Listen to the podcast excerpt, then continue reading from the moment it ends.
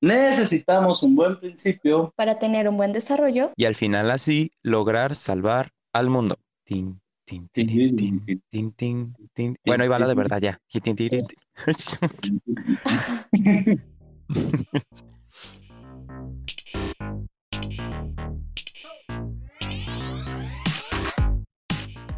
Hola, ¿qué tal? Buenos días, buenas tardes, buenas noches. Estamos en un episodio más de aquí de nuestro podcast de Montem y hoy tenemos el gusto de hacer este podcast con Augusto, Hola, Augusto y Ana Pao, ¿Qué onda? ¿Cómo que ahora nos acompaña. Muy, muy bien, Sí, estamos aquí una vez más. Ahora a la distancia lo estamos haciendo ya que andamos medios lejos unos de otros, pero aquí todos unidos. La tecnología nos une en la distancia. Simón, ya se armó, este, primera vez que estamos, está esta combinación de sujetos eh, grabando algo para ustedes, entonces aprovechenlas y disculpen nuestras tarugadas. Eh, ¿De qué vamos a hablar el día de hoy, estimadísimos? Pues bueno, vamos empezando noviembre.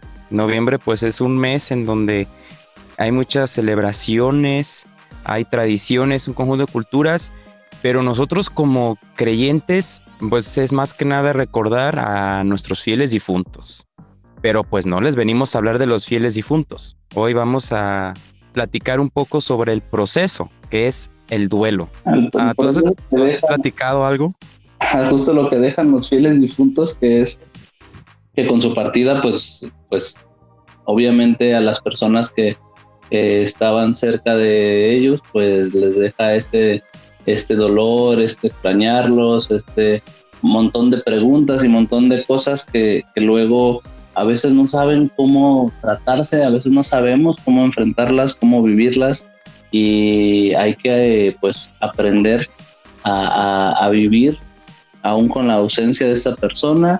Y justo a, a, todo este proceso se le, se le conoce como el proceso del duelo y bueno, estamos aquí tanto yo como Ana Pao, eh, justamente, incluso también Robert, justamente coincidimos en que pues hemos perdido alguna persona y no solamente hay un poco de la teoría detrás, sino también de la experiencia que queremos compartir contigo el día de hoy pues sí, es básicamente lo que nos ocupa. Y si nos, tú que nos estás escuchando, has perdido algún ser querido últimamente, eh, a lo mejor después de la pandemia, pues te tocó, ¿no? Le tocó a alguno de tus cercanos, pues eh, sería bueno que trajeras a tu mente a esa persona en este momento, durante este podcast, para que pudieras eh, ir viendo cómo, cómo vas con, con este proceso. Sí, pues yo creo que todos hemos conocido también a alguien, lo hemos experimentado y por eso también estamos aquí, como compartir, pues cómo es atravesar todo este,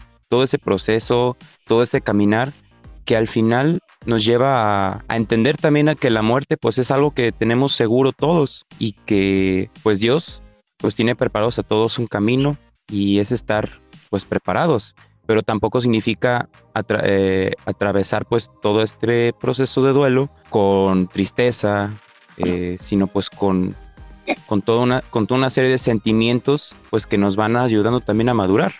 Pues fíjate que sí ha sido un proceso, yo creo que en este caso, en mi experiencia, pues falleció mi mamá. El amor de madre o de padre pues es lo que hace en nuestras vidas, ¿no? Entonces, pues y ha sido muy doloroso hasta la fecha que en lo personal creo que lo he manejado bien, que no me costó tanto trabajo entender que ella se tenía que ir, porque pues fue un proceso largo, ¿no? Terminó hospitalizada, este, y hasta duró más y medio, casi tres, en esa cama. Yo decía, no, ella ya no va a salir, ¿no? Mentalizarme y mentalizarme, el irme preparando yo sola, el, el decir, yo puedo estar sin ella, puedo estar bien, voy a este, el ya no verla sufrir. Eso fue uno de los principios puntos que me empezó a, a funcionar. Sí, y pues está un proceso pues que muy, muy doloroso. ¿Y qué es lo que, el reto o alguno de los retos a los que te has enfrentado en, en, en todo este caminar? Pues una de las primeras cosas, este, bueno, ya es un poquito más personal, pero pues, estaban separados y yo no tengo buena relación con mi papá, ¿no? Entonces, pues en cuanto yo sabía que ella iba a morir, era así como de, ¿qué quedar? ¿Dónde voy a vivir? Ya con mi mamá y y mi mamá era mi, mi sustento. Este, yo decía, ay, ¿qué voy a hacer? ¿Qué esto? ¿Qué lo otro? Eso fue uno de los primeros que pensé, ¿no? Dije, ¿qué voy a hacer? ¿Dónde, dónde voy a, pues, cómo voy a llevar su, su muerte? O sea, yo era una vagabunda en la calle. o sea, yo decía, ay, no. Y ese fue como que uno de los primeros miedos, de, pues, de mi papastro, de mi padrastro, este que es, pues, para mí como un papá. Y de ahí, pues, lo que pasa después, problemas más familiares, que también es lo más difícil de, de manejar, ¿no? La relación con mi papá, abuelos, inclusive con mis hermanos. Este, yo creo que es muy difícil, sentía bien y yo sentía que no me podía derrumbar, era como, o yo quería ser el apoyo para ellos, ¿saben? Tranquilos, vamos a estar bien, este, pues ya estar tranquila, estar descansando, estar feliz, ¿no? Fíjate, Ana Pau, que ahorita que mencionas eso, eh, e-, es un tema importante. Eh, quien nos esté escuchando y que haya tenido alguna pérdida, Normalmente suele pasar este tipo de, cosas como las que mencionó Ana Pau, en las que eh, siempre hay una persona en la familia que es la que de alguna forma toma este rol. Eh, es inconsciente, es automático, es espontáneo, rara vez es como asignado de, por alguien, pero siempre hay alguien en la familia que toma este rol del yo voy a ser quien va a sostener, yo voy a ser el pilar, yo voy a ser fuerte, eh, entonces yo tengo que hacer los suertes a los demás y esa parte, si bien es importante que alguien en la familia pueda estar a lo mejor viendo temas que también son importantes revisar, ¿no? Desde, por ejemplo, hay quien mientras está derrumbado, llorando y todo, hay otra persona que está viendo lo de los gastos funerarios y con el velorio y cuando hace la misa y los arreglos y bla, bla, bla. Y esa persona que está arreglando todo esto, a lo mejor en ese momento no se, no, no, no se da chance para para contactar con el dolor, para llorar, para, para vivir eh, todo este duelo y, más bien está en, en arreglos y en, todo este asunto. Y el tema es que es muy importante que tengamos momentos tanto de enfrentamiento en el dolor, es decir, de encararlo y de, y de llorar y de, y de, y de que me duela y de sufrir y bla, bla, bla, como momentos también de distracción, de, de salir, de despejarse, de platicar de otra cosa, de hacer como que como que todo normal. Ninguno de los dos es bueno que esté, o sea, más bien no es bueno que esté solamente uno de estos dos, porque hay quienes se tiran a la depresión y no hacen nada más que llorar y entonces aquí puede, puede tornarse peligroso. Y también hay las personas que más bien están todo el tiempo como si nada y tú los ves bien enteros y viven en la negación, ¿no? Y están como que aquí no pasó nada y jajaja, y tampoco es sano porque tarde o temprano aquello nos va a cobrar factura. Entonces es importante que, nos demos espacio para tener las dos cosas, ¿no? Que, que, también, a lo mejor ahorita como dice Ana Pau, híjole, a mí me tocó pues estar como con ellos y decir yo, yo respondo, pero también estos momentos en los que pues digo, un, poco me has compartido de, pues no, también la neta he tenido mis momentos en los que, en los que pues ahorita no ando con fuerzas, ¿no? Y ahorita, y ahorita no traigo ganas y ahorita sí me toca llorar y ahorita sí me toca a mí lamerme las heridas y, y pues eso también es importante. Para, para ti que nos estás escuchando, eh, pues revisa, ¿no? de qué momento a lo mejor te hace más falta trabajar, qué tan equilibrado está este asunto porque ambos, ambos son muy importantes. Sí, pues bien como lo, lo comentas, Augusto, eh, yo me hiciste recordar una frase que me dijo mi abuelito, que quien falleció a principios de este año, y él, y él me dijo, cuando yo estaba, pues yo creo que muy chico, no estaba tan adolescente, me dice, yo no sé por qué lloran en los velorios.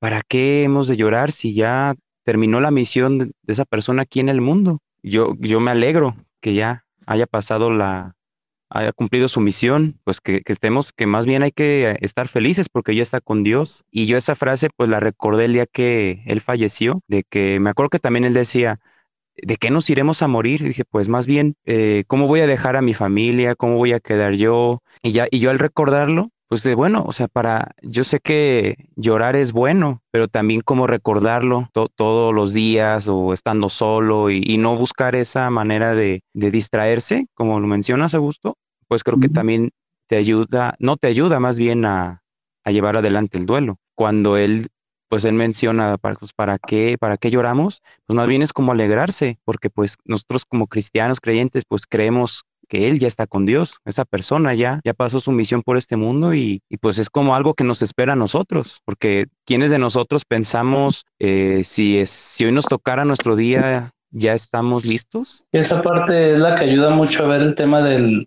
del sentido, ¿no? Del, del tú, tú que vives, eh, para qué vives, ¿no? Y muchas veces después de la muerte de algún ser querido viene, vienen este tipo de cuestionamientos como el, ¿qué estoy haciendo yo con mi vida, ¿no? ¿Qué, qué tanto está valiendo la pena? ¿Qué me hace falta? ¿Qué, ¿Qué hubiera pasado si hubiera sido yo? ¿Qué cosas no hice? ¿Qué cosas no dije? ¿Qué cosas eh, no le pedí a esta persona que falleció y, a qué otras personas puede haber a mi alrededor que a lo mejor todavía están vivas y, pues es como una llamada de atención de la vida, ¿no? Decirme, pues órale, güey, ¿no? Que no se te vayan los demás y aplícate. Por ejemplo, yo les comparto mi ayer, ayer, justamente, mi, no, antier, antier mi papá cumplió un año de, haber fallecido también. Eh, tengo un, recuerdo muy, muy chingón es que hace, hace varios años una prima eh, se casó y decidió casarse en la playa y entonces invitó a toda la familia pues a su boda, pero pues ahora sí que cada quien le tocaba pagar su, su viaje. Y pues al principio todo el mundo optado, nos avisó ella con, bastante tiempo de anticipación para que ir abonando y cuánta cosa. Y pues toda mi familia estaba apuntada pero pues conforme fue pasando el año se fueron bajando del barco varios porque o ya no tenía dinero, o ya no tenía tiempo, me salió otro compromiso, no sé qué. Y entonces eh, mi papá tenía muchas ganas de ir. Yo pues en general la playa me encanta, mi prima me caía muy bien y, y siempre pensar en un viaje en familia a la playa ha sido muy interesante. Entonces, mi papá el problema es que no tenía dinero. En ese tiempo estaba pasando por un mal momento económico, entonces él ya había descartado también ir. Eh, y entonces yo decidí empezar a abonarle a mi prima en, secreto el boleto de mi papá y el boleto mío. Este, y ya unos, unos días antes del viaje, le dije a mi papá, papá, este, pues haces tus maletas porque nos vamos a ir a la boda de mi primo. Ya lo pagué, entonces, digo, me hubiera encantado que hubiera podido pagar toda mi familia, pero la verdad es que no pude. Yo sabía que el que más tenía ganas de ir era él, entonces, eh, pues se lo pagué a él y nos fuimos y fue un fin de semana solo con él. O sea, sí estuvimos todos juntos en la boda, pero pues a ver, la boda no sé qué duraría cinco horas, ¿no? la, fiesta y todo ese asunto, pero el resto del fin de semana fuimos solamente él y yo. Él y yo hablando de muchas cosas que nunca habíamos hablado, viviendo una experiencia en general que, nunca habíamos vivido, eh, riendo, compartiendo, conociéndonos. Y una paz enorme que a mí me da después de que él falleció fue que me vino a la mente ese recuerdo, ese recuerdo de él feliz en la playa, de nosotros ahí caminando en la arena, de yendo a, ver qué comíamos. Eso para mí fue muy significativo. Y después de que él falleció, dije, quiero hacer algo así con mi mamá, quiero hacer algo así con mi hermano, quiero hacer algo así. O sea, esto que estoy tan agradecido de haberme permitido hacerlo y que hoy de verdad es, es un gran tesoro que voy a llevar siempre lo quiero también con, otras personas. Hay más personas con las que quiero atesorar este tipo de recuerdos. Y es mucho esta invitación también como un aprendizaje que de, que me, de los muchos que me, que me quedo después de la muerte de mi papá. Eh, y que bueno, pues también a, a, a, ti que nos escuchas, si tienes a alguien que, que, que falleció, ¿qué te ha enseñado y sobre todo se trata de que tomes decisiones, porque muchas veces decimos, ay, me ha enseñado mucho, pero no decimos algo específico, ¿no? No, no lo reflejamos en una decisión concreta. Y pues así no sirve de mucho. En cambio, por ejemplo, te puedo decir que hoy yo ya estoy ahorrando, ¿no? Y, espero poder llegar en, poco tiempo a decirle a mi mamá, mamá, vámonos, este, sé que te encanta, a mi mamá le encanta la playa o el bosque, y decirle, mamá, vámonos, yo te invito. Eh, y pues nada, es como uno de los muchos aprendizajes que, que yo tengo, que les comparto, y que creo que será bueno ¿no? que, que vayamos eh, teniendo cada uno de los que de los que hemos perdido algún ser querido. Aparte de que tú hayas pues, es un regalo muy grande de Dios, no a todas las personas se los dan. Yo te puedo decir que sí, a lo mejor yo no tuve un viaje a la playa, al otro lado del mundo con mi mamá. Pues, en sus últimos meses, la hacía reír mucho, tuve una terapia con mi psicóloga ese mismo día. Mi mamá me dijo muchas cosas muy, muy bonitas. Un momento mágico. Eres fuerte, eres amable, eres honesta. Tantas cualidades que mm, casi, casi no me las decía. Y yo también a ella le dije, eres fuerte, también le dije tantas cosas, pero además de eso siento que yo la, pues le pedimos perdón, igual yo hablé con ella, ama, perdón, te amo, ama esto, ama lo otro, y ella también me hacía señas, ¿no? Con la boca. Y el hecho de que ella haya muerto con todos sus hermanos, sus sobrinos, hijos, yo creo que fue algo que también son dichosas de tener, o sea, pues siento que la disfruté bastante. Hice recordar también cuando mi abuelito falleció, eh, nosotros me acuerdo que pedíamos como pues el milagro y es algo que yo creo que en algún momento todos hemos eh, deseado, ¿no? De, oh, pues conceder el milagro, que se sane, pero pues en ese momento la voluntad de Dios era distinta y yo me acuerdo que al doctor le dijimos eh, que si nos dejaba pues por lo menos despedirlo para que no estuviera solo, para que no se muriera solo. Y creo que el regalo que Dios nos dio a nosotros fue que al menos sus hijas, porque mi abuelo pues tiene cuatro hijas, entre ellas pues mi mamá, a ellas le dio mucho gusto porque pues estuvieron con él en los últimos momentos, en la última noche. Y algo que agradecimos pues fue eso, eh, estar en la, hasta el final. Y es lo que hay que valorar también, eh, los momentos, disfrutarlos con nuestros seres queridos todos los días, de sanar esas heridas con, e, con esas personas que, que, a lo mejor nos hicieron daño también, y también, y, digo, y tampoco guardar rencores, porque hay, pues hay personas que se quedan con ese rencor y también pues es algo que se viene arrastrando en, el duelo también. Sí, justamente ese es el tema, ¿no? Que, que, importante es aprender de todo esto eh, y ponernos a pensar qué nos hace falta hacer, qué nos hace falta decir, qué nos hace falta perdonar, eh, qué nos hace falta vivir, con qué personas en específico esto que decía Ana Pablo, esto que decías también tú, o sea, es tan importante. Cierto, es cierto que hay, hay muertes que no podemos, eh, o sea, que no podemos eh, como esperar de alguna forma que sucedan, ¿no? Hay muertes que son muy repentinas, algún accidente, alguna situación que tú dices, híjole, pero si apenas ayer estaba como si nada y hoy resulta que falleció. Y en ese tipo de casos, bueno, habrá que trabajar con, con toda la parte de, del duelo y, de, y del aprendizaje y de sanar y de, y de hacer el tema de la trascendencia después de la muerte. Pero también hay casos en los que de alguna forma se ve venir, ¿no? Como esto comentan a Pau, este, como casos que, que viene eh, enfermando desde hace mucho tiempo y que va este, poniéndose más grave, eh, o, no sé, por ejemplo, cuando ya es eh, una persona pues mayor, ¿no? Que cada vez tiene problemas de salud más graves. De alguna forma es, es esta oportunidad que nos está dando la vida de darnos cuenta que eso va a pasar y que tenía, tenemos la oportunidad de, despedirnos. Y qué importante es podernos despedir, poder darnos ese momento de, de, ya reconocerlo y hablar del tema y decirle, este, gracias, te amo, perdón, eh, incluso el, te puedes ir en paz, o sea, puedes ir, te puedes descansar, voy a estar bien.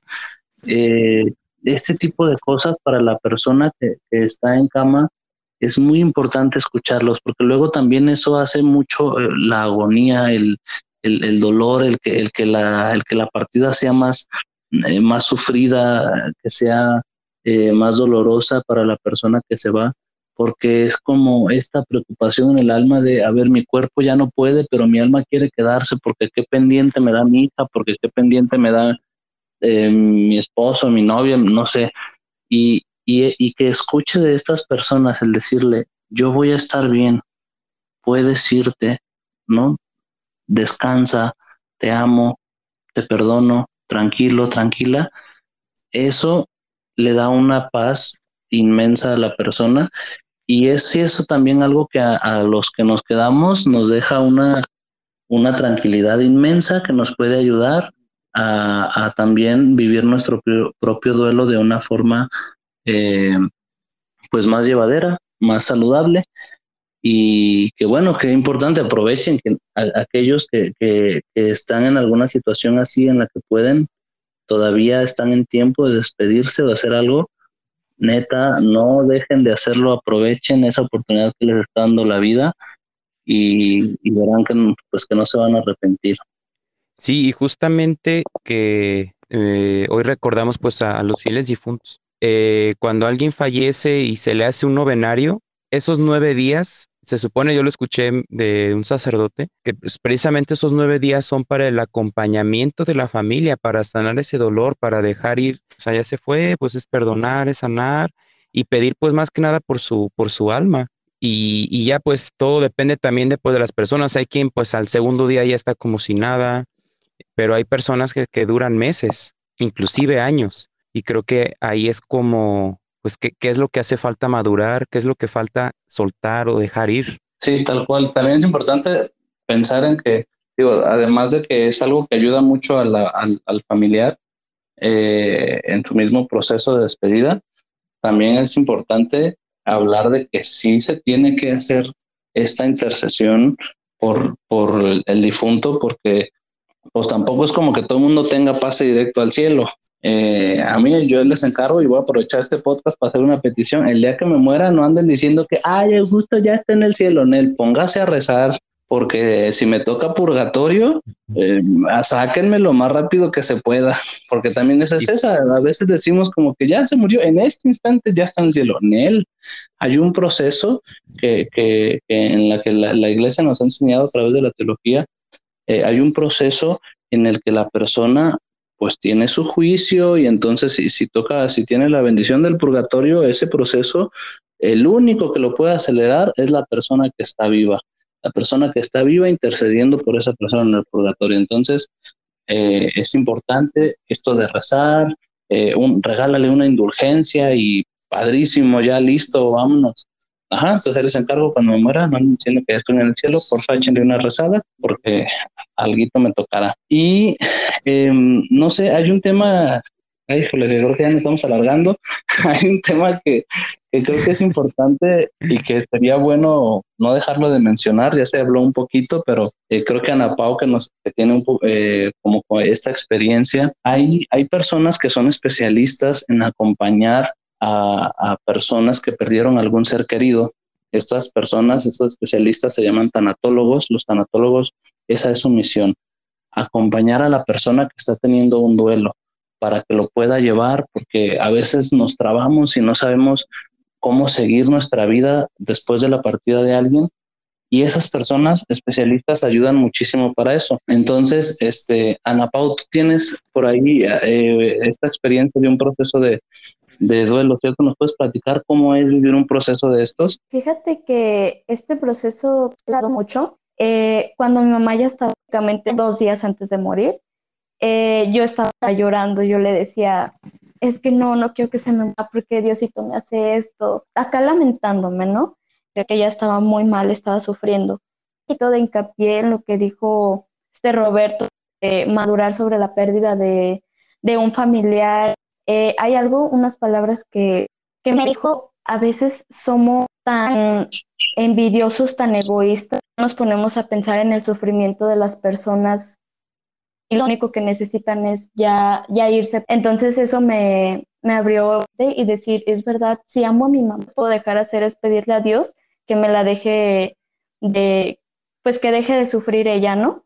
Y esto justamente cuando pasó eso, la tanatóloga estaba hablando, diciéndole, ¿sabes qué, Leti? Tu misión en esta vida ya no. Eh, pasa que, que pues fallece. Yo creo que uno o dos meses de que ella se fue, este, conmigo y con el esposo de mi mamá. Eh, pues también nosotros nos teníamos que tratar con, con una tanatóloga, que fue lo más recomendado, justamente lo que lo que dijo Gus, pues curar el dolor de la, de la muerte, ¿no? Puedo decir que me ha ayudado muchísimo. Sí, empecé a volar de una manera muy drástica y la verdad es que sí son muy recomendada. La tanatóloga la recomiendo muchísimo. Las personas deberían de tener en su vida. Genial. Y, justo con ese tema quiero aprovechar para, para, invitar a todos los que nos están escuchando. Eh, justo en Montem, eh, como somos muy conscientes de la importancia de este tema y que incluso dentro de nuestra comunidad hemos perdido a muchos seres queridos, como así como se, se fue la mamá de la Pau, como se fue mi papá, como se fue el abuelito de Roberto. Eh, ha habido muchos abuelitos, papás, primos, tíos, hermanos que, que hemos perdido en este tiempo y sabemos que no somos los únicos, que muchísimas personas lo están pasando y es por eso que hemos decidido organizar un evento que es un webinar que se llama Cómo vivir sin ti, que va a impartir justamente una tanatóloga. Es totalmente gratuito, es totalmente gratuito para quien quiera entrar, que haya perdido a algún ser querido, que pueda escuchar de, la viva voz de, una tanatóloga como la que nos comparten a Pau eh, y que pueda saber de qué se trata y a lo mejor que ahí nos den algunos tips que nos ayuda a desaturarnos o que ahí nos ayuda a darnos cuenta, sabes que la verdad es que yo sí necesito tomar mi proceso personal este, con, con, con un tanatólogo, una tanatóloga, y es totalmente gratuito, es el próximo 11 de noviembre, próximo 11 de noviembre a las 7.30, de 7.30 a 9, a través de nuestras redes sociales, estén muy pendientes, totalmente gratuito para que se lo manden a todo mundo, para que inviten a todo mundo que saben que ha tenido alguna pérdida importante. Eh, y pues nada, nuestra, nuestra única finalidad es que podamos acompañarnos entre todos, enriquecernos entre todos y ayudarnos a sanar y a hacer que esa persona que partió pueda trascender en nuestra vida. Entonces, pues ahí nos vemos el 11 de noviembre a las 7.30 de la tarde-noche. Bien, bien, pues ahí nos estamos viendo. Creo que lo que platicamos, pues yo creo que es un adelanto, ¿no? De, de todo lo que se viene para esta, este webinar, ¿no? Así mero. Y pues, bueno, yo les agradezco muchísimo a Ana Pau por tu, por tu testimonio, por, por abrir el corazón y compartirnos esto. También, Robert. Este, y a ti que nos escuchaste todo este ratote, que la idea es que fuera más breve, pero bueno, ya ves que nos va eso de la verborrea. Dios contigo y ánimo, aquí estaremos. Esperemos vernos pronto. Pues muchas gracias, Augusto, Ana Pau, por este espacio. Muchas gracias. Y pues terminamos este podcast con nuestro lema. Él nos llamó. Nosotros venimos. Nosotros venimos. Oh, oh yeah. Chao. Pues eh, chao, cuídense, tengan un bonito día, bonita tarde, bonita noche y nos vemos en el siguiente, en la siguiente emisión.